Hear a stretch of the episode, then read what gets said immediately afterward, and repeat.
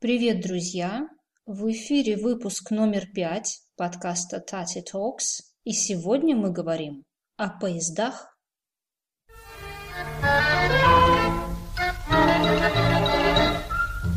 Таня! Таня! Танечка! Неси скорее обед!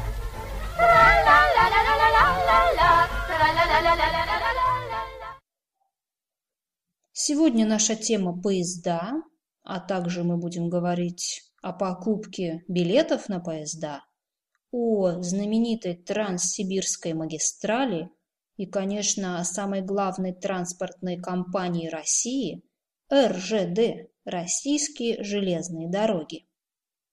Ну что, кстати, вы слышите немного новое качество звука. Это потому, что я делаю запись из новой квартиры, из моей гулкой пещеры, где еще мало мебели, мало тканей, и поэтому звук немного другой. Ну, надеюсь, это не помешает вам меня понимать. Итак, как всегда, тема эта... Почему такая тема? Просто я наконец-то купила себе билеты на поезд во Франции. Э, Я думаю, кто-то из вас уже знает, что скоро я еду на каникулы во Францию. И я, конечно, полечу во Францию на самолете, но в самой Франции я буду передвигаться на поезде. И я решила купить билеты заранее, чтобы не нервничать на месте. И я выяснила, что купить билеты – это очень просто. Ну, выбираешь направление, дату и тип класс. И все очень просто, платишь кредитной картой. Все дело заняло у меня буквально 10 минут. Это удивительно, потому что раньше я очень хорошо помню, как я покупала билеты на русские поезда. Мы всегда ходили в кассу, тут у нас недалеко есть железнодорожная станция в Академгородке, которая называется «Сеятель». И нужно было прийти в кассу с паспортом. И, конечно, нужно было знать, когда ты едешь. Я помню, я всегда волновалась, будут ли билеты, смогу ли я выбрать хорошее время. Сейчас, конечно же, вы можете купить билеты онлайн. Я думаю, многие из вас это уже делали. Ну, я напомню, что это сайт тройной wrzd.ru. Там вы можете купить электронные билеты. И там, кстати, есть английская версия этого сайта. Итак, я купила свои билеты и подумала, хм, хорошая тема для подкаста, почему бы нет? Особенно учитывая интерес всех иностранцев к Транссибирской магистрали или попросту Транссибу. Я думаю, все вы знаете, все вы когда-нибудь слышали об этом, и, наверное, многие мечтают проехать по Транссибу. Ну, на самом деле, я бы не советовала ехать полностью по Транссибу, потому что это займет, путешествие займет больше пяти дней. По-моему, самый быстрый поезд «Россия» идет около шести суток. Сутки – это день плюс ночь, то есть это шесть раз по 24 часа. Кроме того, бывает проблема комфорта в поездах. Даже самые комфортные поезда не имеют душа, не имеют ванной, и представьте себе в жаркую погоду путешествовать шесть суток, я думаю, это не очень приятно. Кстати, о поездах есть замечательная песня, которая мне очень нравится, которую поет Александр Маршал и которая называется «Города, поезда». Вы сейчас послушаете маленький кусочек. Надеюсь, вам понравится. Ты скажешь прощай И поезд вечерний Меня увезет от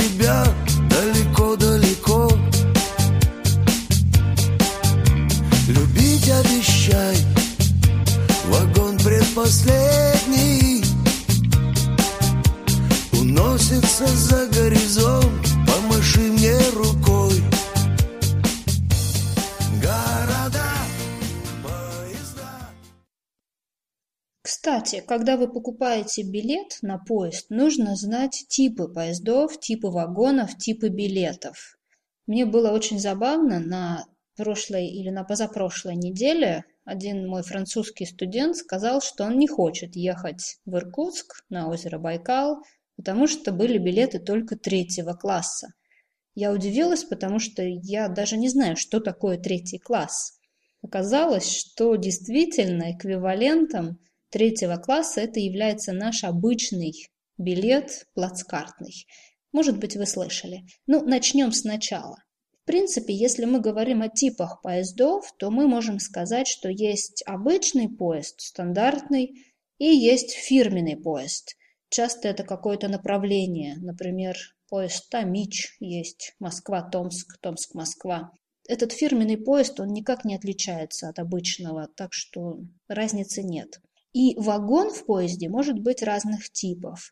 Самый первый, самый лучший класс, можно сказать, это эквивалент европейского первого класса, это так называемый вагон СВ, спальный вагон. Честно говоря, чтобы понять, что это такое, я читала в Википедии и на специальных сайтах. О чем это говорит? О том, что мы, обычные люди, никогда на таких поездах, на таком типе, в таком типе вагона не ездим.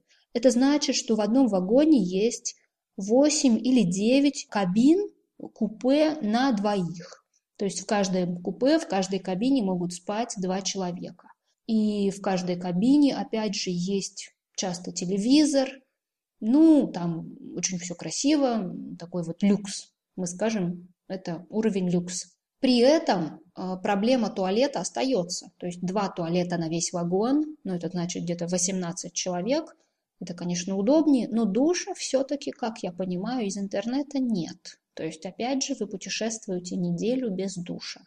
Второй класс – это купе, купейный вагон или купе. Купе – это значит, опять же, кабина, но в этой кабине спят 4 человека.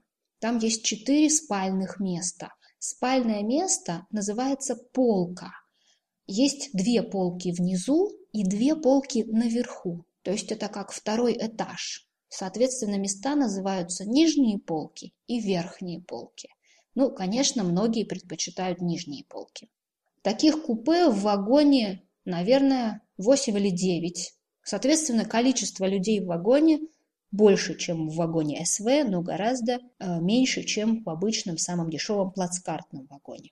Купейный вагон чем хорош, что вы в купе можете закрыться. У вас есть там на двери замок, и вы можете оставить свои вещи и уйти. Если вы путешествуете группой, 2-3 человека, это очень удобно. Но, конечно, билеты в СВ я посмотрела специально, они стоят дороже, чем самолет. Билеты в купе стоят примерно так, как самолет. Иногда где-то дешевле, иногда где-то дороже. Поэтому, как вы понимаете, большинство русских покупают плацкартные билеты. Плацкарт – это значит вагон, в котором совсем нет никаких стенок, никаких купе, никаких кабин. Это значит, вы видите всех, это как бы вот общее пространство. Места полки. Есть нижняя полка обычная, верхняя полка обычная, и есть боковая полка, нижняя и верхняя. Конечно, когда люди покупают билеты, то они все стремятся купить билет на нижнюю полку, самую удобную. Верхняя полка – это второй вариант, тоже не так плохо. И самый плохой вариант – это боковая полка, причем верхняя. Почему боковая полка не очень хорошая? Потому что вы спите вдоль коридора, то есть мимо вас все время ходят люди. Кроме того, боковушка – это разговорное слово для боковой полки – уже, чем обычная полка, поэтому спать там менее комфортно. Кстати, кто работает в поезде? Люди, которые ходят в поезде, обычно это женщины, иногда мужчины, называются проводники или проводницы. Вы можете обратиться к ним за помощью. Кроме проблемы туалета и душа, в поезде есть такая проблема, как где поесть. В поезде, конечно, есть вагон-ресторан, и многие люди туда ходят обедать или ужинать, или завтракать, это не важно. А, но обычно вагон-ресторан – это не самый дешевый вариант. Конечно, это если у вас есть деньги, если вы хотите комфортно посидеть. Большинство людей берет с собой еду и ест на месте.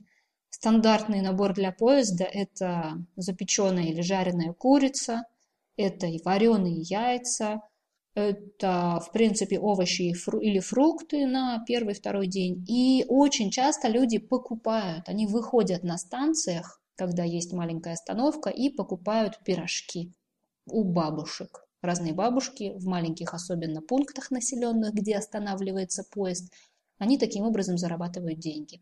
Я вам рекомендую. В принципе, это очень вкусно, и можно попробовать разные вкусы пирожков. Пирожки с капустой, пирожки с ягодой, пирожки с мясом, пирожки с картошкой. Почему нет? Города, поезда, шторки на окошке, проводник по утрам наливает чай. Ну, а я решила еще рассказать вам немного о Транссибе, об истории Транссибирской магистрали, той самой знаменитой железной дороги, которая, наверное, известна всем, всем людям в мире и которая может быть национальный символ, может служить национальным символом России. Я сама удивилась и узнала очень много информации на сайте тройное w rgo.ru Российское географическое общество. А страница, ссылка, приведена в тексте этого подкаста. Вы можете тоже посмотреть, если вам интересно. Оказывается, для меня это было удивительно. Транссиб существует уже больше ста лет. Начало работ, самые первые работы на участке от Владивостока до Хабаровска начались в 1891 году и построен, достроен окончательно, ну, почти окончательно, Транссиб был в 1000 1904 году. То есть за 12 лет вот это огромное расстояние было покрыто. Конечно, это не значит, что это было расстояние от Москвы до Хабаровска, но это было расстояние от Челябинска до Хабаровска, что, в общем-то, наверное, две трети России. Сама длина Транссиба больше 9 тысяч километров, 9298 километров. Транссиб проходит через 87 российских городов и пересекает 8 часовых поясов. Ну, это вся Россия. Как вы понимаете, Транссиб – это дорога огромной важности, потому что она соединила столицу, которая находилась на западе, с самыми дальними провинциями – восточными, сибирскими и дальневосточными. Надо сказать, что Транссиб построили необычно быстро для тех технологий, для технологий того времени. Представьте себе, что большая часть работ была вручную. Я до сих пор не могу представить себе этого. Конечно, на дороге работали солдаты и заключенные, то есть люди, которые были в тюрьме. Интересная вещь, которая мне также понравилась, это то, что в свое время Транссиб не шел вокруг Байкала, но поезд шел до, по-моему, Иркутска, и там дальше поезд грузили на специальный паром, это как корабль, который перевозил поезд через Байкал, и потом он дальше шел снова по железной дороге. Причем это было летом, а зимой поезд переходил по специальным рейсам по льду, то есть лед, замороженный Байкал, там не было воды, был лед, и поезд шел по этому льду. Просто удивительно. Для тех из вас, кто очень мечтает проехать по Транссибу, я бы порекомендовала участок дороги, ну, Восточно-Сибирский, Дальневосточный. Я там никогда не ездила, но был мой брат, были другие знакомые. Вот самая красивая часть вокруг Байкала, дальше. То есть э, лучше не ехать э, в западной части. От Москвы до Новосибирска – Ничего особо интересного нет. Ровное пространство, равнина. Но если вы хотите путешествовать на поезде, это очень интересно, потому что это дает вам время подумать, расставить акценты. И очень часто это дает вам какие-то интересные знакомства. У людей в поезде очень интересная психология. Они очень часто говорят о всех своих проблемах или не проблемах, о чем угодно – потому что они знают, что тот, с кем вы говорите, это незнакомый человек, и вы больше никогда его не увидите. Поэтому так легко разговаривать в поезде, так легко знакомиться с людьми. И если вы изучаете русский язык, это прекрасный вариант для практики. Ну что, я надеюсь, что сегодняшний подкаст вам понравился. Если у вас есть какие-то предложения, вы всегда можете написать мне или оставить комментарий. И я надеюсь, что если вы будете в России, то вы обязательно купите билеты на поезд, плацкарт купе или СВ и проедете какое-то расстояние по Транссибу. Если будете проезжать мимо Новосибирска, обязательно заезжайте в гости. Ну что ж, а на этом пока. До следующих встреч!